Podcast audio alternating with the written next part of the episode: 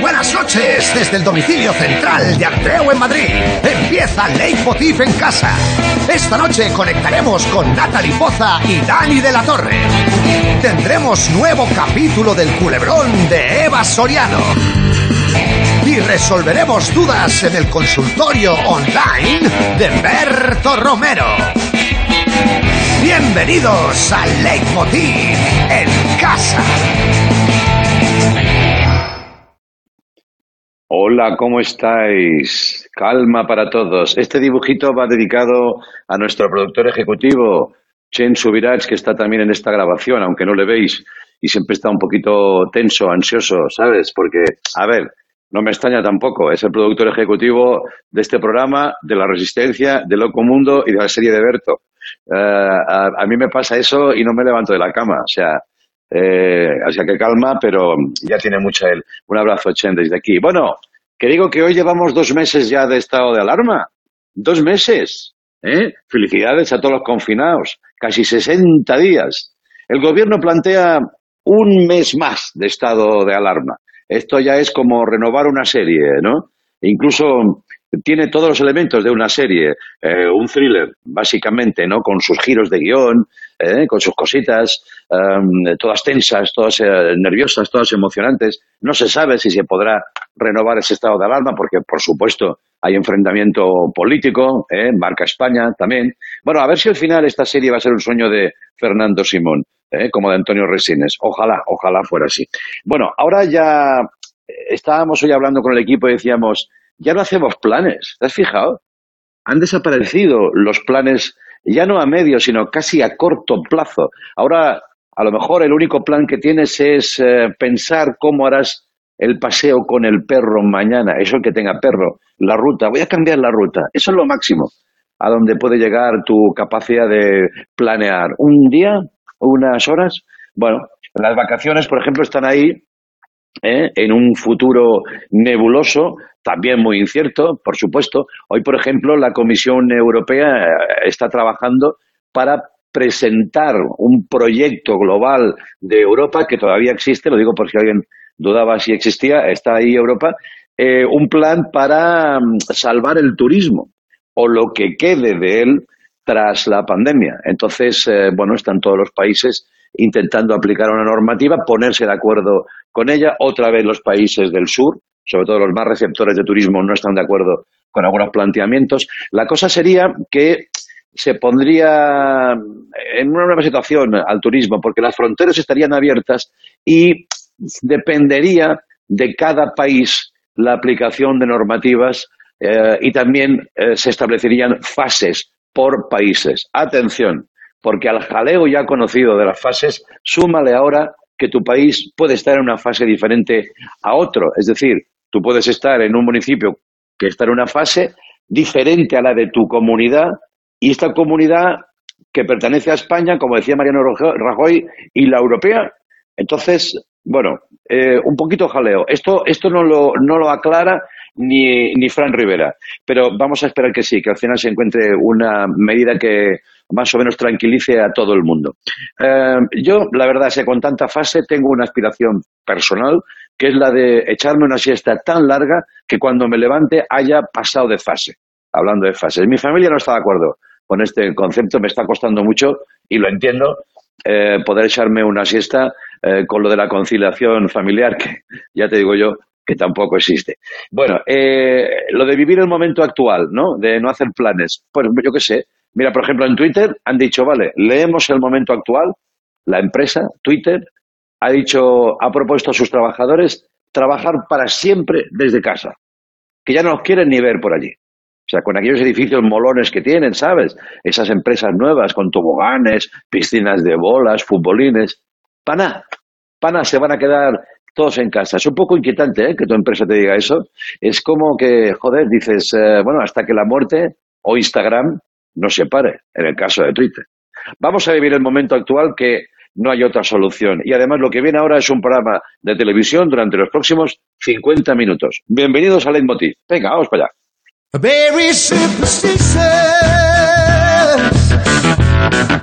Writings on the wall. Very.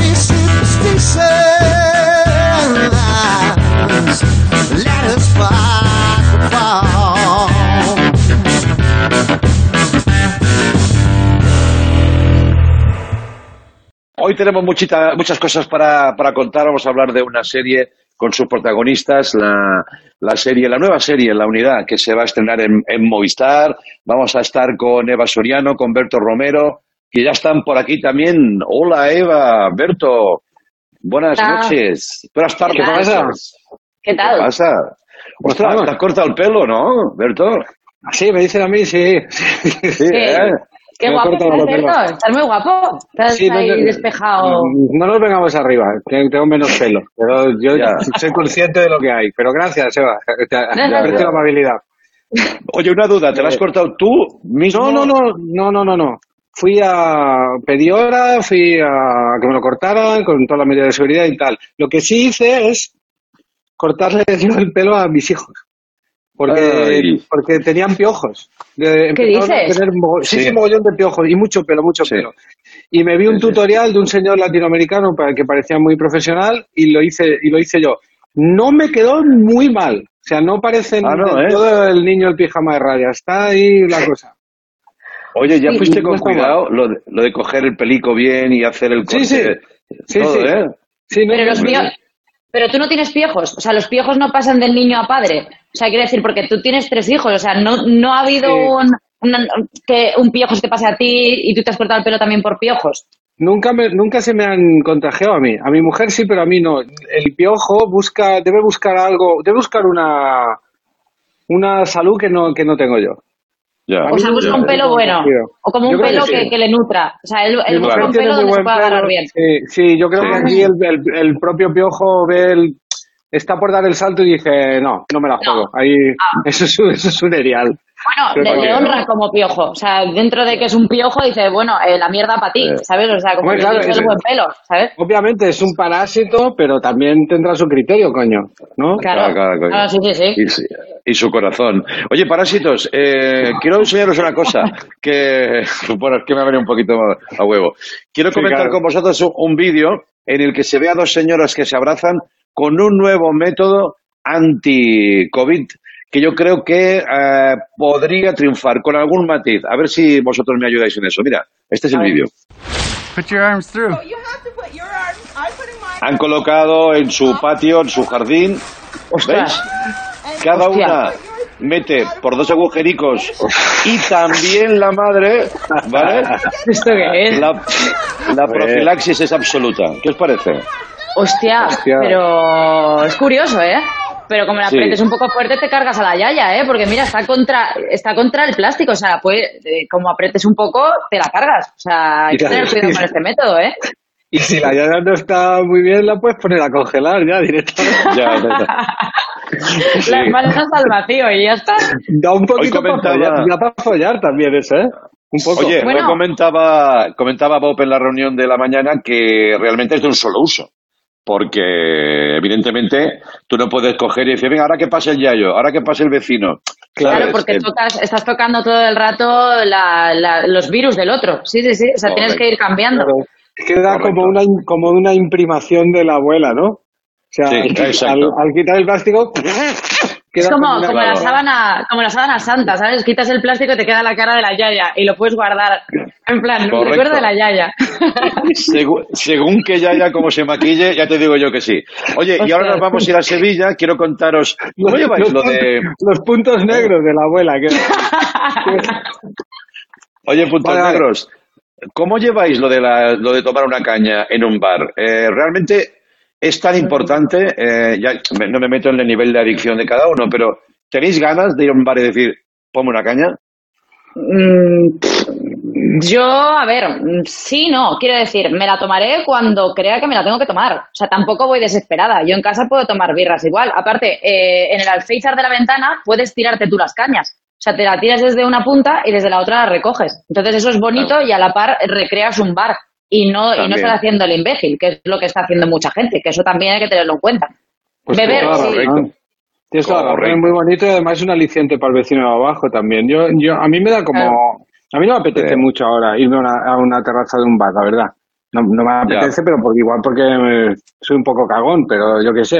A mí lo que me gustaba era lo de, lo de compartir los kikos y con, con la gente. Claro. Y ya no me queda nada. Uf, Bueno, los dices. Pero ir a un bar.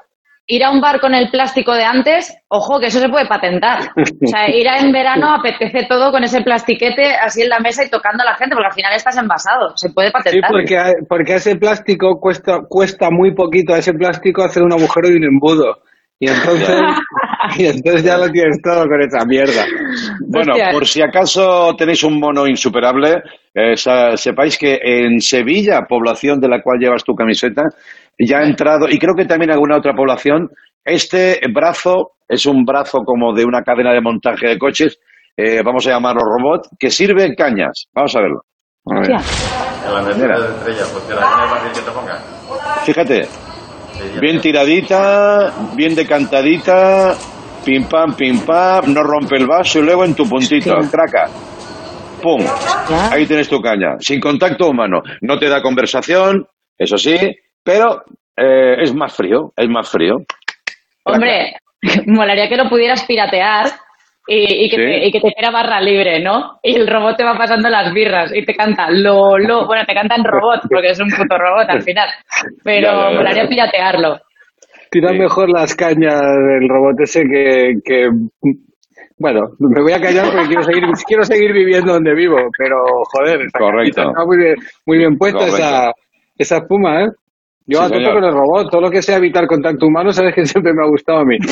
Correcto. Si se hace una versión doméstica, ya os lo haré saber. Eh, luego hablamos, ¿vale, compañeros? Cada uno en su cubículo higienizado y totalmente eh, profiláctico, ¿de acuerdo? Muy bien, ¿De venga? ¿eh? Un placer verte, Eva, adiós. Igual. Hasta luego. Hasta luego, Berto. Berto Romero y Eva Soriano. Eh, efectivamente estaremos con ellos. Pero antes, eh, mira, vamos a viajar bastante lejos en el programa de hoy. Nos vamos a ir a, a una isla que está en Hong Kong, la isla de Lama, porque allí nos espera nuestra invitada. El motivo de la llamada es que es una profesional, una arquitecta que por trabajo va y viene de Hong Kong a Madrid y le tocó hacerlo en lo más crudo de la pandemia. Su experiencia, que vamos a conocer ahora, puede darnos ya una primera pista de lo que podría venir a ser viajar eh, internacionalmente, viajes internacionales en el próximo verano o en las próximas semanas cuando las fases así lo permitan. Quiero presentaros a Paloma Bule, que ya está, eh, como os digo, en esa isla de Lama. Hola, Paloma, ¿qué tal? Hola, hola André, buenas noches. ¿Cómo estás? Buenas noches, tardes, ya no sé, entre que grabamos y la distancia, pero bueno. Eh, ¿Cómo estás, en primer lugar? Bien, bien, muy bien. Estoy bien. Vale, vale. Oye, cuéntanos, porque eh, ahora ya parece que has superado la cuarentena que te obligaba el haber vuelto a Hong Kong, pero lo tuyo es un caso también para enmarcar, si me permites, porque eh, te marchaste antes de la pandemia, en lo más gordo estabas en Madrid, pero tuviste que volver, cosa bastante rara e inusual en aquellos días. Y fue todo muy complicado, ¿no? Pues sí, la verdad que fue bastante complicado el retorno a Hong Kong. Y bueno, entre otras cosas, primero, pues por los billetes de avión, porque me cancelaron muchos vuelos. Pero bueno, Sí. finalmente conseguí un, un vuelo a, a Hong Kong vía Londres. Así Ajá. que Sí, tenemos ahí, nos has facilitado, que por cierto, muchas gracias, fotos de esa crónica que vamos a hacer ahora. eh, y si quieres, las puedes Sí. ir comentando tú misma, porque eh, tardaste, ¿cuántas horas o, o días tardaste en llegar finalmente Pues- de Madrid a Hong Kong? Pues casi tres días tardé Tres en llegar. Sí, porque Ya, ya, ya.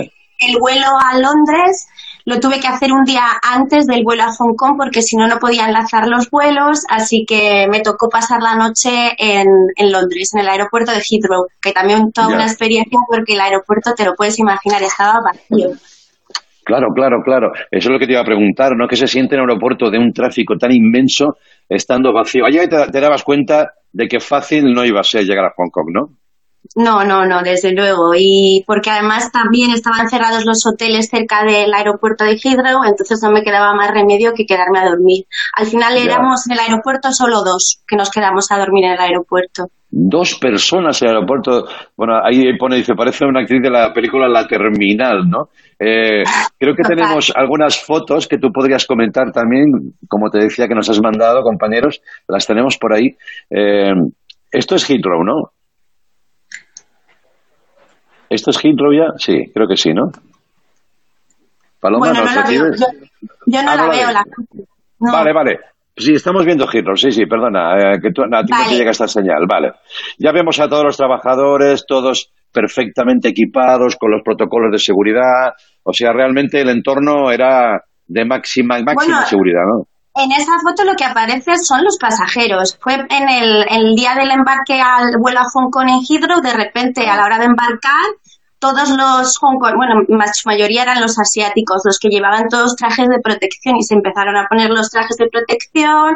El que no llevaba traje de protección se puso un chubasquero y, y, con, es- y, y- y con eso se pegaron las 11 horas y media de vuelo sin, sin moverse, claro, porque tampoco creo que, que fueran al baño ni, Ya, no ya, es ya, lo más ya, ya. cómodo, la verdad, para viajar. Y, Vale, vale, vale. Y luego igual el, el vuelo fue, bueno, antes de entrar en el, en el avión nos tomaron la temperatura ya lo primero.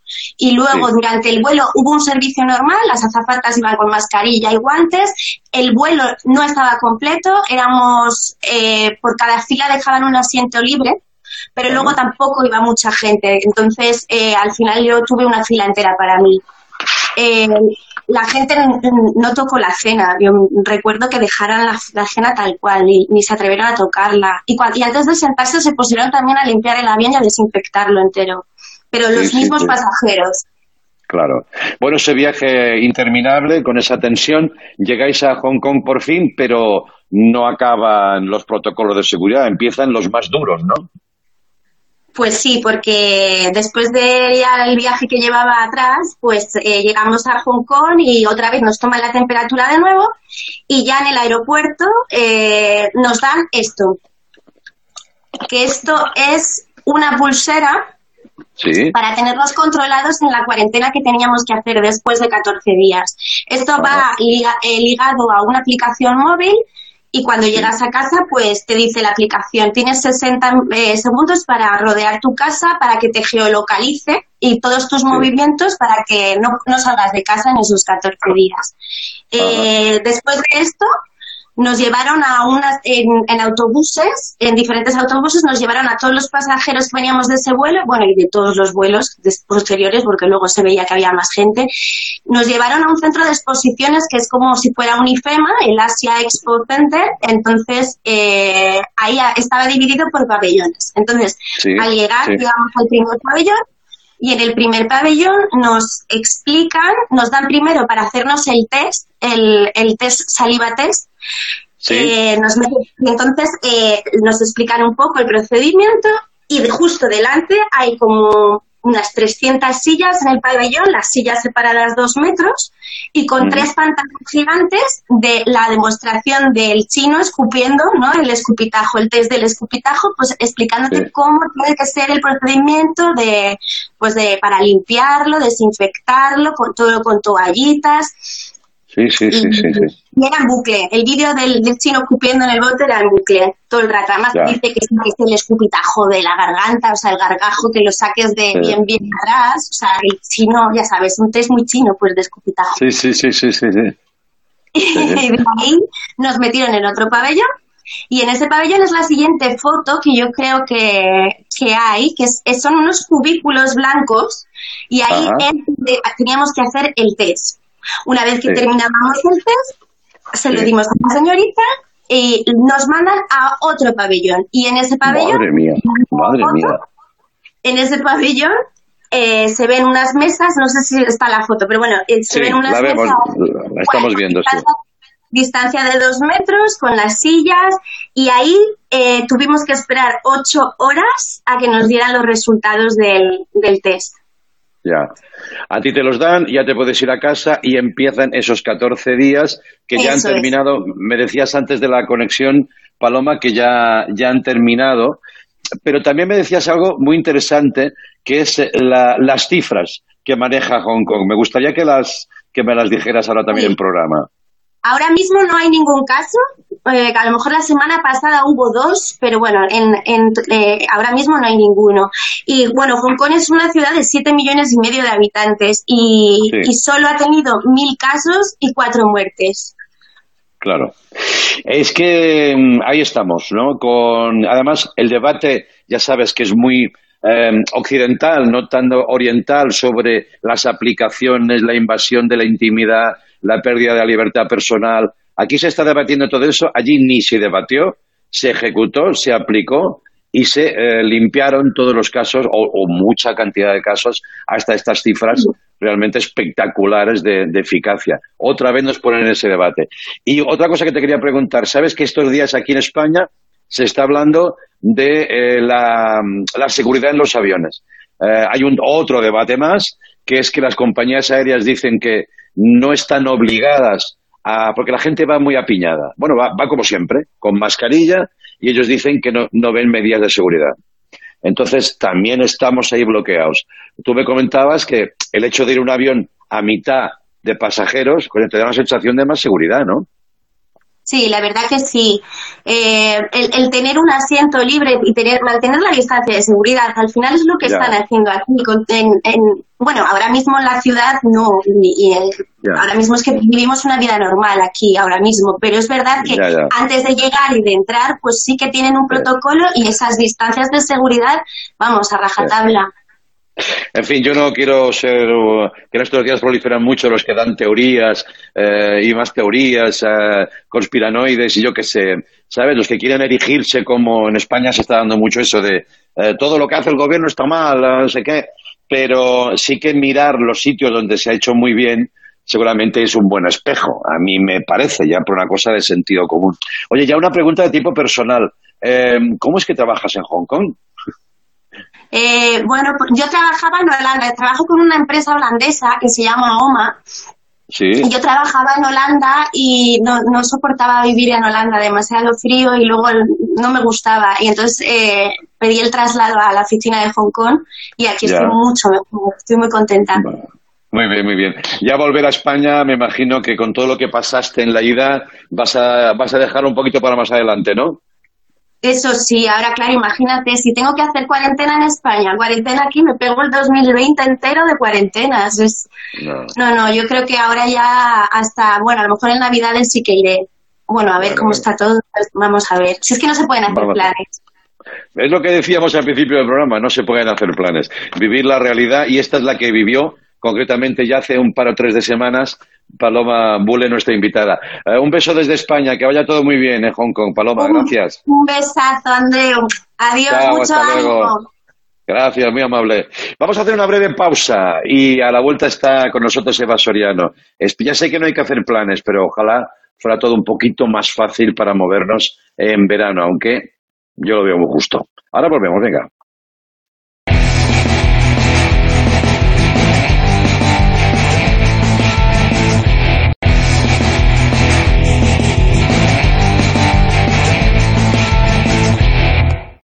Bienvenidos de nuevo. Estamos aquí en Movistar con Leitmotiv en casa y ahora nos desplazamos de nuevo a ese domicilio donde eh, vive una compañera confinada con su ex y nos lo está contando y lo estamos viviendo.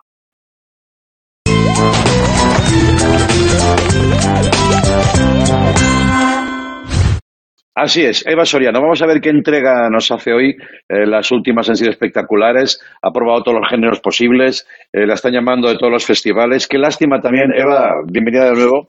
¿Qué tal? ¿Cómo estás? Eh, qué lástima, digo, que te llamen de los festivales cuando se están anulando todos, ¿no? Ya, es, es justo como el peor momento para hacerlo mejor, que es que creo Sí. que mi carrera ha tocado techo y justamente ahora cuando podía enseñar mi obra no, no la puedo enseñar. Me da pena, pero, pero bueno, es el momento en el que estamos viviendo y espero que cuando esto termine pues me, me sigan llamando. Y Sí, yo sí, sí. voy a seguir ahí.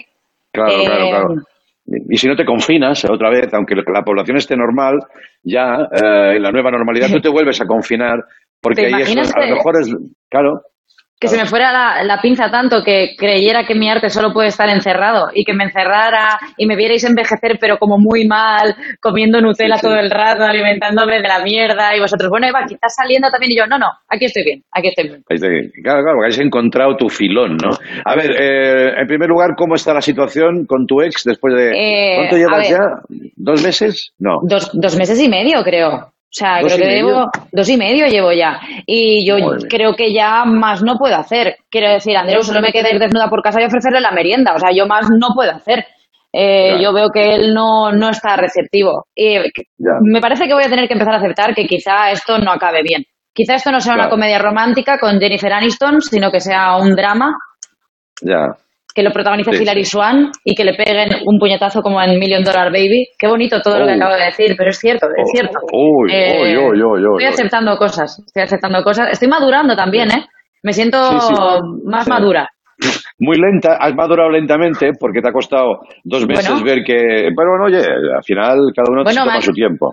Me han costado dos meses de confinamiento darme cuenta de que quizá no voy a volver con mi ex y 30 años para madurar como ser humano y aceptar que quizá no todo va a salir como yo quiero siempre. Pero bueno, está bien, eh, dos meses y medio para darte cuenta de que sigues siendo la misma mierda de persona. Eso está guay, eso está guay. La- se lo agradezco a la cuarentena.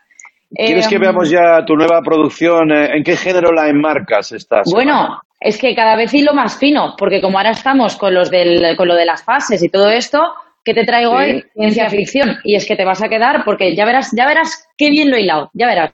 Venga, vamos a ver, vamos. Venga.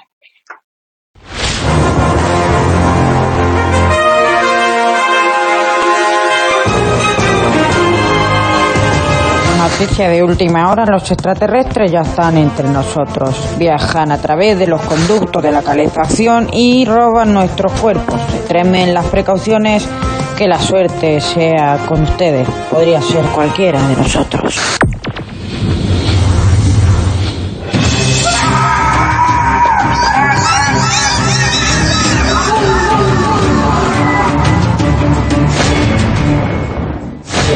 ¿Te has hecho algo? ¿Te has cortado el pelo?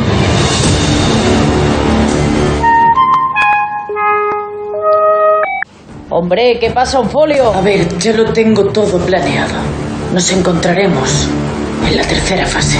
¿Pero tu tres o mi tres?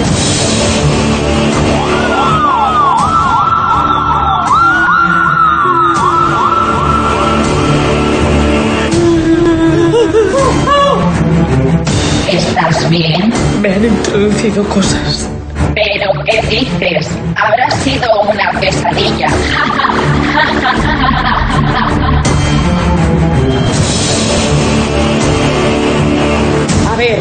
Etefio. Del 0 a 3, la tercera. No, porque si es desde el 0 al 3, es, es a tu cuarta, ¿sabes? ¿Tienes miedo? No, no es miedo, es halitosis. ¡Déjame, engendro!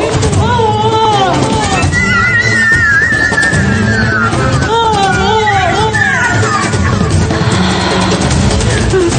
¡Socorro! Creo que mi ex es de otro planeta. Pues como todos, imbécil. No, la baba no, que me jodes el parqué. No me van a devolver la fianza. Pues del 0 al 3, la tercera. Eh, ya, pero ¿tu tercera o mi tercera? Pero a ver, ¿tú dónde leches estás? Yo. En Plutón. Pero entonces, ¿qué? A mi tercera, venís a mi tercera, pedazo de... ¿Cómo va? Pásame al papa y lo saludo.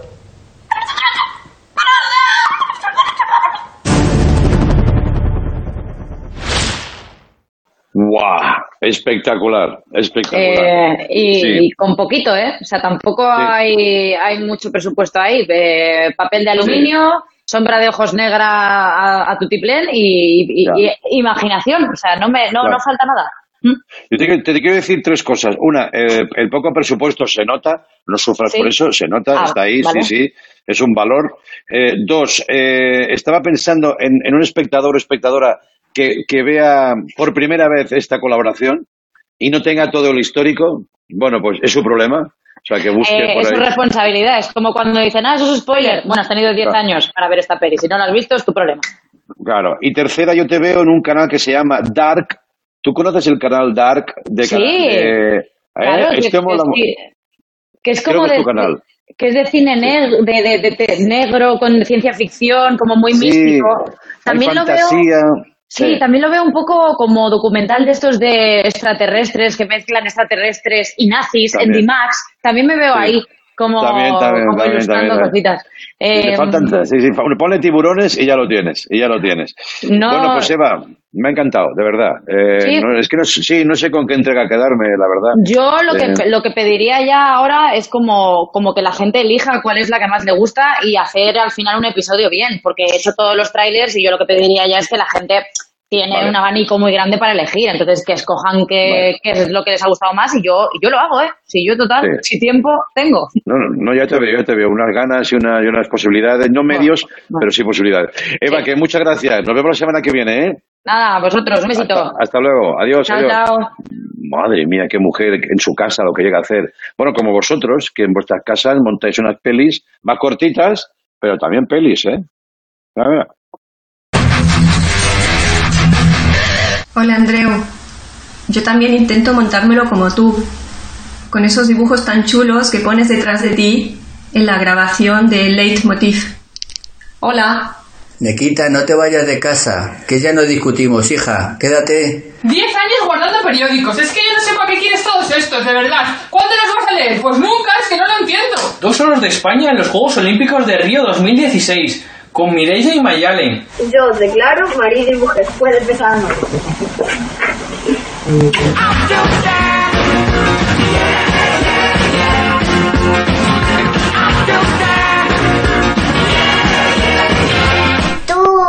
Un poco tonto. Por el coronavirus que sale sin mascarilla. Oye, no sé por qué, ¿verdad? Antes, pues habíamos dejado de hablarnos. Y ahora con este confinamiento, pues tú no sabes las conversaciones tan entretenidas que tenemos.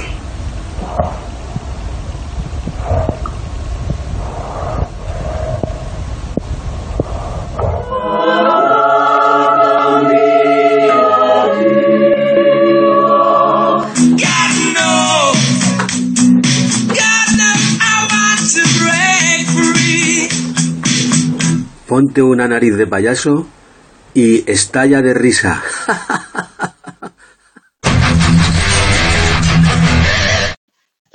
No sé con qué quedarme, la verdad. Me ha parecido mágico el momento Queen, pero todos son maravillosos.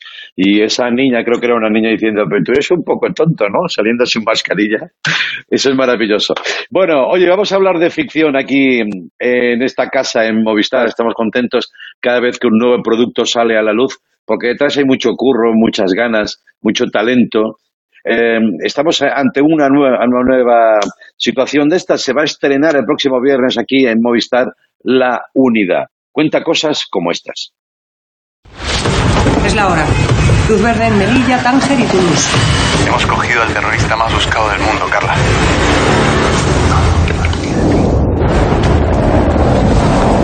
عندي لك اخبار سيئه يا نديم اخذوا ابوك Va a haber represalias. On doit rentrer en Espagne, on a de nouveaux ordres. Estamos solo nosotros. ¡Dad la vuelta!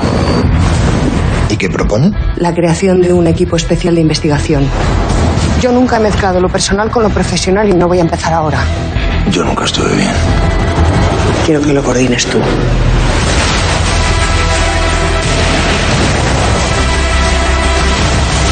Nosotros somos policías especiales.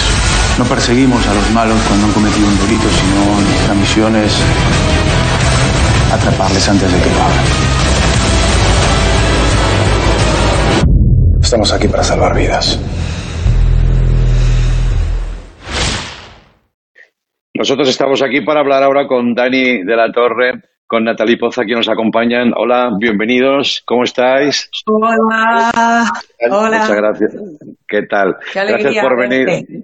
Igualmente, nos hubiera gustado más abrazarnos y, y tocarnos, pero no puede ser, no puede No ser. se puede. Así, así que vamos a hablar de la serie. Que, que yo os digo una cosa, a mí me ha sorprendido por lo novedoso dentro de un género ya muy extendido, como son los policíacos, los, eh, el mundo del terrorismo, pero el hecho de localizarlo aquí, de poner por primera vez el foco en algo que se- por nuestra seguridad se nos mantiene oculto, tiene algo de especial, ¿no? Como de, de evento dentro de la ficción, ¿no, Dani?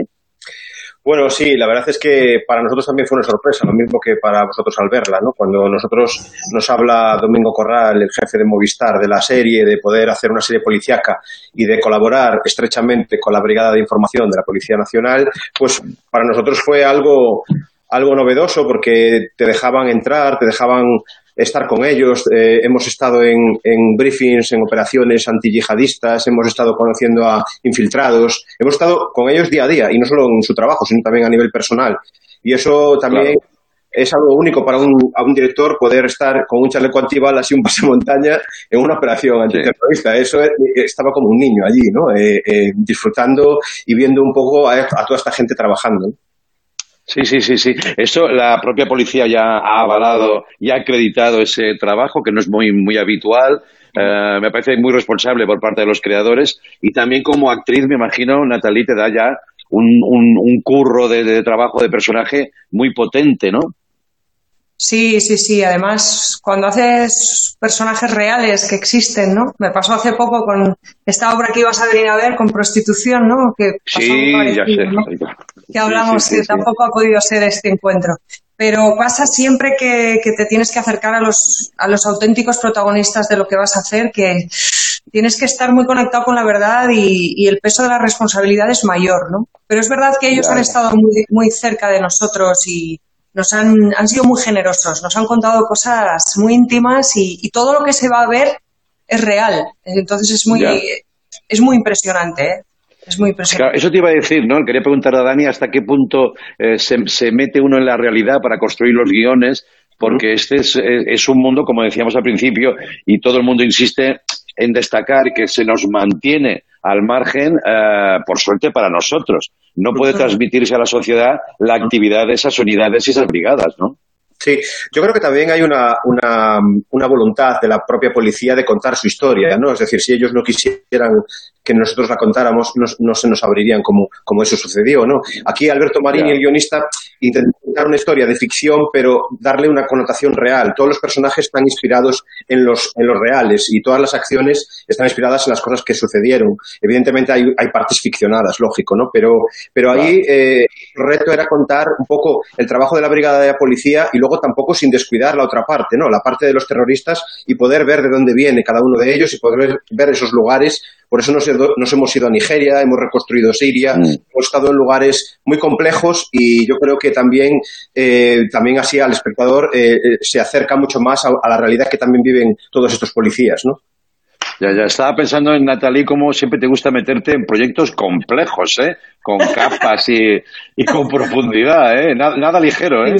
Nada ligero, nada ligero. Es verdad que este, en este proyecto entré de una, un poco a contrarreloj, tenía que tomar una decisión rápida, me lo leí del tirón, pero tenía algo muy poderoso que no pasa siempre en la ficción y que es verdad que, que en las series que está haciendo Movistar se ve más, ¿no? Que es aparte de toda esta parte de acción, el poder entrar en las casas de estas personas, en sus vidas íntimas, en trabajar ¿no? la parte que no es necesaria para la trama, pero que nos acerca al, al lado humano de esos personajes. Y como decía Dani, no solo de la policía, sino de esos chavales que se meten en estos fregados y acaban Ya. cometiendo estas locuras y cargándose sus futuros y sus familias. Y yo creo que esa parte íntima que nos regala la serie es muy, es muy poderosa, porque no es solamente la parte visual que es brutal, sino, sino esa parte que no, que, que yo sé y me consta que la policía ha agradecido que hayamos contado, que es pues lo que viven y no pueden contar. Es que a veces ni sus familias saben a qué se dedican. No, y también Ya, ya, ya. hay una cosa también, Andreu, que, que es mm, que yo quizás también echo de menos, incluso como espectador dentro de la ficción eh, nacional, ¿no? Que es contar eh, eh, las cosas que van bien. Es decir, yo veo Spotlight o veo eh, The Post o veo Todos los hombres del presidente, ficciones americanas, hablando de las élites, hablando de la gente que hace bien su trabajo. Quizás en España eh, nos cuesta un poco. También es verdad que a lo mejor no se abren, esos, esos, esos lugares no se abren tanto como a lo mejor en América. Yo creo que, que se haya abierto a la policía para contar algo que funciona bien, pues eh, es bonito también que lo veamos y que lo vemos, ¿no? Como en este caso está pasando con la sanidad y con otros muchos sectores que funcionan muy bien en este país, ¿no? Seguramente se verá más tarde, ¿no? Pero sí que eh, esta serie puede haber empezado a romper un tabú o un prejuicio o, no sé, un, un protocolo sobre el cual esto no se contaba, ¿no? Si se hace bien, se hace con arte y con buenos guiones, ¿por qué no contarlo? Porque ves series americanas que dicen, madre mía, pero si esto pone en jaque a todo el Estado de Derecho norteamericano y no pasa nada, se hace y No. se hace. Sí, ¿Eh? sí, sí. Yo Sí, creo sí, que Sí, yo digo que en la época de la sobreopinión, eh, eh, eh, un poco de en que estamos expuestos todos a siempre a, a opinar de todo, yo creo que cuanto más datos, cuanto más se conozca algo, mejor para todos. Es decir, no para así también tenemos un criterio propio, ¿no? Es decir, para la hora de valorar algo y algo que han cerrado, que se abra, es, es positivo para, para todos y para nuestra sociedad mucho más, ¿no?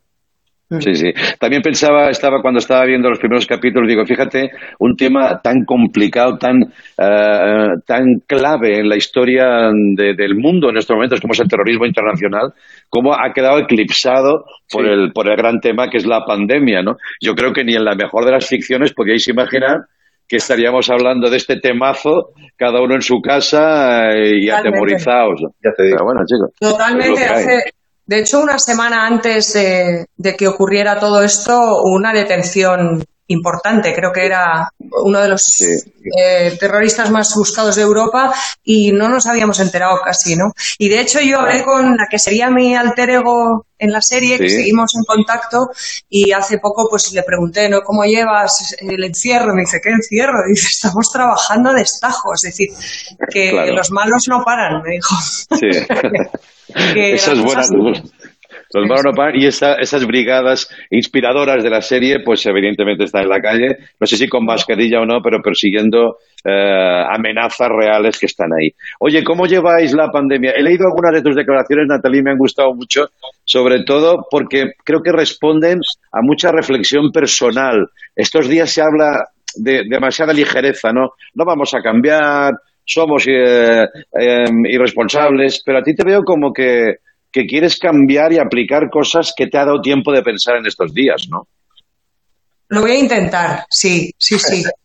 Sí, lo voy a intentar. Pero es verdad que hablo con compañeros que son, bueno, alma de, de- de- de- de lo presencial. Pues Ayer hablaba con así de Chandía, imagínate, ¿no? Los que no podemos estar quietos o necesitamos del otro. Y, y creo que realmente es, eh, bueno, algunos afortunadamente hemos trabajado mucho y yo necesitaba parar, fíjate, pero hay que tener cuidado con lo que deseas, pues hombre, tampoco tanto, ¿no? Pero, Ya, que ya, tampoco ya, el mundo, tampoco todo el universo, pero es verdad que sí que hay momentos donde hay que parar, reflexionar y, y a lo mejor, no sé, hacer algo útil, al menos en tu comunidad. Tampoco vamos a cambiar el mundo, pero desde nuestra Sí. pequeña atalaya, ¿no? Y, y generar algo que, que tenga Ya. que ver con lo que tú quieres cambiar. Yo creo que sí que podemos. Vamos a ver, estamos, sí, vamos a ver, estamos a la espera de eso, ¿no? Eh, Dani, ¿tú crees que a nivel creador, bueno, la industria está ahí como puede luchando por recuperar el pulso? No es fácil, los rodajes cuesta de que vuelvan a realizarse, el tema seguros, es complicado también, ¿eh? Para esta industria. Sí, bueno, es complicado. Yo ahora mismo tengo una película que iba a rodar este verano, la tengo ahí parada también, como le pasa a muchos compañeros. Yo es, es cierto que lees muchas cosas durante todo esta, durante todas estas eh, eh, bueno reuniones y protocolos y cosas que te van llegando, y yo creo que hasta que, hasta que seamos libres dentro de la escena no se va a poder rodar. Es decir, eh, mucho que digan de actores a dos metros, no se pueden dar besos, a mí me parece es una pérdida de tiempo. Yo creo que hasta que no permitan que seamos libres dentro, otra cosa es fuera del set, que lo primero es la salud de la gente, está claro. Pero yo creo que lo primero es tener esa libertad. Es como si vas a un partido de fútbol y a los jugadores le dicen que no se toquen, no, es, es, es- eso no es fútbol, ¿no? Entonces, yo creo que aquí nos igual, nosotros tenemos que estar libres dentro del set, dentro de la escena, y luego fuera, pues a lo mejor tenemos más protocolos de, de, pues de, limpieza, de, de- de separación y, y lo que haga falta, pero va a ser complicado, sobre todo a los que empiecen rodajes ahora mismo. Claro. Bueno, vamos a ver cómo, cómo se recupera el pulso, como decíamos. Oye, tengo ganas de veros un día ya con, con calma y comparto contigo una cosa que has dicho, Natalie. Dice, dice que tienes ganas de ir a la naturaleza y, y darle las gracias, ¿no? Que tienes mono de... mis, presentarle mis respetos, sí. Eso, eso, me ha gustado, gustado. Me pasa exactamente lo mismo. Tengo un árbol aquí delante que lo tengo ya como un tótem, pero digo, quiero ver más.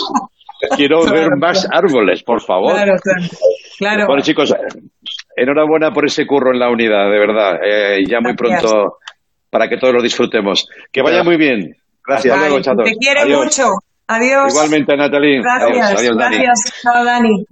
Vamos a hacer una breve pausa y hablamos con otro hombre que también tiene serie, que se estrena muy pronto, la segunda, la tercera temporada de Mira lo que has hecho, Alberto Romero. Ah, Alberto Romero, Alberto Romero es la bomba, ¿eh? Ahora volvemos.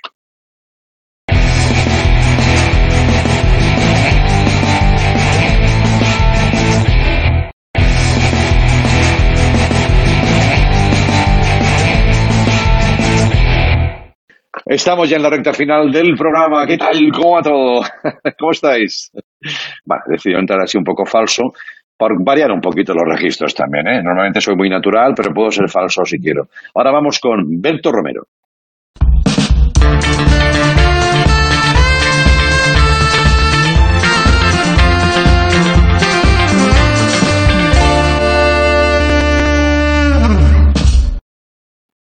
Berto, ¿qué tal? ¿Qué ganas tenía de conectar contigo? ¿Cómo estás? Pues muy bien, la verdad. Eh, encantado de participar en tu programa en estos momentos Oh. tan complicados, ¿verdad? Eh, Ajá. aprovechar esta ventana para llegar a, Sí. a los hogares de puta mierda. ¿Te imaginas hablar así siempre? Uf, uf, uf, uf, instalado en la falsedad, ¿no? Pero hay gente, que, hay gente que habla así, que a lo mejor no es falsa, pero que habla así. Ey, ¿qué tal? ¿Cómo Sí. Sí, han hecho una carrera ahí, ¿no? Luego, Sí. luego cuando desconectan, oh, montan, les cae la cara, ¿no? Les duele la cara Bueno, ¿no? de hablar así. Ah, sí. qué asco me doy, voy a ducharme.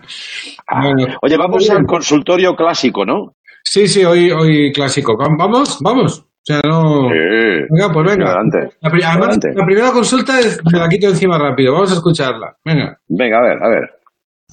Berto, ¿me puedes explicar por qué la policía aérea tiene coche? Para ir de casa al avión y del avión a casa. Venga, va, sigue. Venga, ¿no? vale, venga, vale, sí, claro, Hombre, ¿qué claro. con el puto avión? La última vez que intentaron eso Hola, se cayeron dos torres. Mira, tengo una duda. Eh, en mi casa hay una máquina de café de cápsulas y yo no tomo café, ¿vale? La tengo ahí porque me la regalaron, pero bueno, ahí está. Entonces cuando viene mi novia dice que yo debería tener cápsulas de café para, para ella, para cuando venga, pues que se las toma, que debería tenerlas y que es cosa mía que las debería pagar yo. A ver, ella cuando viene, pues yo no le pongo ningún impedimento en que todo lo que haya aquí, pues que coma, que beba, que haga lo que le dé la gana. Pero yo le digo que yo no tomo café, que si ella quiere tomar café, pues que se lo compre ella. Entonces la duda es esta, ¿debería comprárselo yo o debería comprármelo ella? Porque si yo voy a su casa y digo, no, es que a mí me gusta el jamón 5J, pues cada vez que venga deberías tener, para mí. En fin, ya me, ya me cuentas. Pues Carola, claro que te cuento, te voy a contar. Oh, ¿se lo dices tú se lo digo yo, eh? Pues se lo digo yo si quieres. Es que Venga. no es una relación, colega, eso es una hoja de Excel. Que es tu novia, joder, compra café si le gusta el café. Cuando folláis, que también cuentan los jadeos para que no consuma más aire del que te corresponde. A ver, para empezar, ¿qué haces con una máquina de café si no la usas? ¿Qué la tienes? ¿Expuesta? ¿Quién eres? ¿El hermano rata de George Clooney? ¿Qué mierda es esta? Dice, dice el tío, dice el tío, cuando viene a mi casa, mm, yo no le pongo impedimento. Que coma, que beba, que haga lo que le dé la gana. De verdad, más romántico y derrama miel por el ojete, pero que, ¿cómo, cómo le va a poner impedimento? ¿No le vas a dar de comer si tiene hambre? A tu novia. Igual se te pasa por la cabeza que se traiga una tartera con macarrones, la, la tía gorrona, que es tu novia, que te deja meterle el pene dentro. Tendrás que darle café si quiere café. Mira, Andrés, una caja de 10 cápsulas vale unos 5 euros. ¿Cuánto se va a tomar la muchacha cuando vas a su casa? ¿Dos cafés? Como mucho. Y se tendrá que excitar artificialmente porque no va a ser por, por el trato amable que le da el, el- el tipo este. ¿Qué te va a costar? ¿50 céntimos la visita? Hostia, que me enveneno.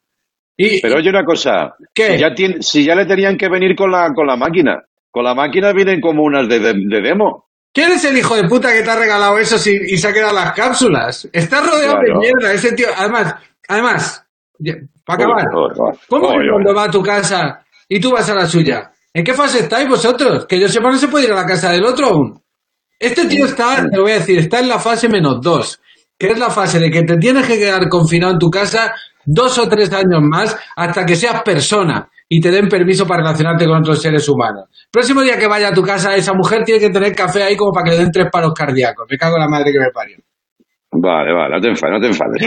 Que lo entiendo, lo entiendo. No, no, no, si lo entiendo que te enfades, sí, sí, sí. Bueno, eh, un, un oyente, un espectador menos ya que tenemos, pero no queremos gente así. No tenemos Vamos gente- con el no, siguiente. no, gente así no quiere. No, no, no, no, no. Venga, a ver. Otra. Chufa. Andreu, eso. Hola Berto, hola Andreu. Andreu. Eh, mi novio y yo tenemos una pregunta muy importante que haceros porque tenemos la misma duda. Y no es que estemos pensando en dejarlo, pero por si acaso queremos aclararlo. Si una pareja está junta ¿vale? Y lo deja. Y pasa unos meses separados. Y luego vuelven a estar juntos. ¿Cuánto Sí. tiempo llevan? Se cuenta desde que empezaron la primera vez hasta el momento siguiendo como si no hubiera habido ninguna interrupción. ¿Se cuenta restándole los meses de en medio? ¿O se empieza de cero a contar el tiempo que lleva? Pues depende lo primero de si había café disponible en casa del otro. Porque si uno de los dos era tan mierda que le negaba un puto café a su pareja, aún teniendo una máquina nueva en la cocina, muerta de risa, ese tiempo no cuenta. No cuenta Ya. ni tu relación ni cuenta esa persona como persona. Di- Dicho esto, eh, da igual, ¿no? Da igual. Es que, ¿sabes qué pasa? Que al resto de gente nos la pela cuánto tiempo llevéis juntos. Bueno, hombre, la muchacha quiere saberlo. No, pero que, pero que en general, a nosotros, como si decís que lleváis 50 años o si lleváis dos semanas, mientras estéis a gusto y no deis mucho por culo, a nosotros nos da igual. Como si vais rompiendo cada tres meses porque os gusta estar empezando siempre, a vuestro puto rollo. Eso sí, que haya voluto, libanto y ristreto para aburrir. Claro, claro, claro. Venga, Voluto, vamos con otra. ¿Has visto cómo empezaba la consulta? Pues Sí, podéis sí, poner sí. otra vez el principio, solo el principio, para escuchar lo que dice. Solo, solo- André Hueso. Hola, Berto. Vale, ya está, ya, ya está. André Hueso. ¿Has visto? No sabía ni cómo me llamaba yo. ¿Has ¿eh? visto? Que, que- a- el- lo veí. O sea, había que fijarse, ya sabía que no te ibas a fijar porque estás, estás ahí a tu puto rollo, pero ha dicho No, no, algo, algo notado, algo notado. sí. André Hueso. El- vale, venga. No. Es, ¿quién, es, ¿Quién sale en el consultorio de Berto, no? ¿Cómo se llama ese que está también en el consultorio de Berto, no? La, pregunta previa es eso. Es esa. Ah, André o esa. Va, Vamos con el trabajo. Vamos a ponlo, sacar ponte. faena hoy. Hola Berto, hola Andreu. Mira, soy Jesús de Barcelona. Eh, estoy aquí confinado en casa, como Muy supongo bien. que vosotros también. Sí, sí. Eh, mira, tengo una pregunta. ¿Por qué en las películas cuando matan a alguien con una pistola sin silenciador hace ¡Ah! Y sin, ningún- sin embargo, cuando la matan con silenciador hace "Mm"? Empatiza con el silenciador en plan de ostras, ya que me han matado no voy a joder a los vecinos tampoco. No sé, Berto, eh, respóndeme. Ver, Esto es interesante. Es interesante. Esta es chula, sí, sí, no le falta razón, ¿eh? Yo le he estado dando vueltas. A ver, yo mm, todavía no me ha disparado nunca nadie, así que no te puedo ayudar de primera mano, ¿no?